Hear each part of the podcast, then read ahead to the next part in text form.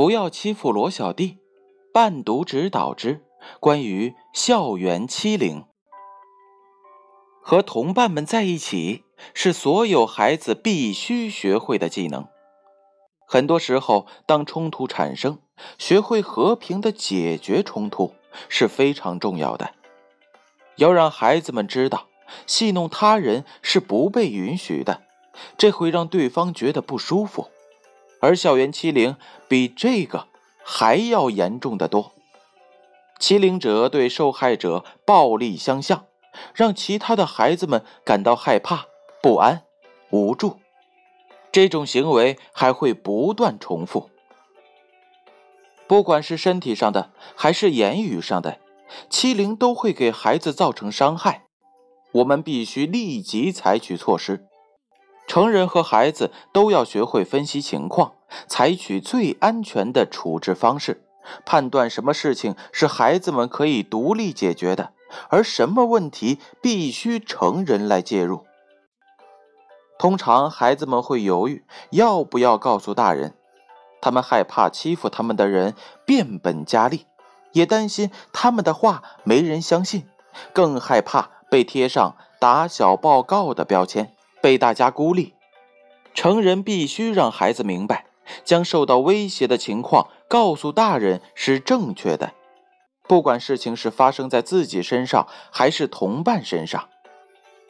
当一个孩子被欺凌后，我们要鼓励他尝试着和欺凌者做朋友。如果这个方法不可行，孩子们就可以采取报告的方法，具体如下：三思而后行。表达你的情绪，清楚的陈述你的感觉，远离那种处境，离开那里，不理睬欺凌者，把事情告诉一个可以信任的大人。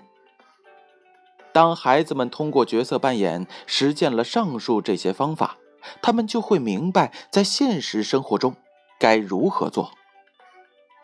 组成一个互帮互助的团体，也是一种阻止欺凌的方式。欺凌者通常会把目标锁定为孤身一人或与众不同的孩子。当所有的孩子都成为互相关心、互相帮助的群体成员，那么留给欺凌者的机会就少了。大家会有更多的空间自由成长、发展友情。最后，察觉是关键。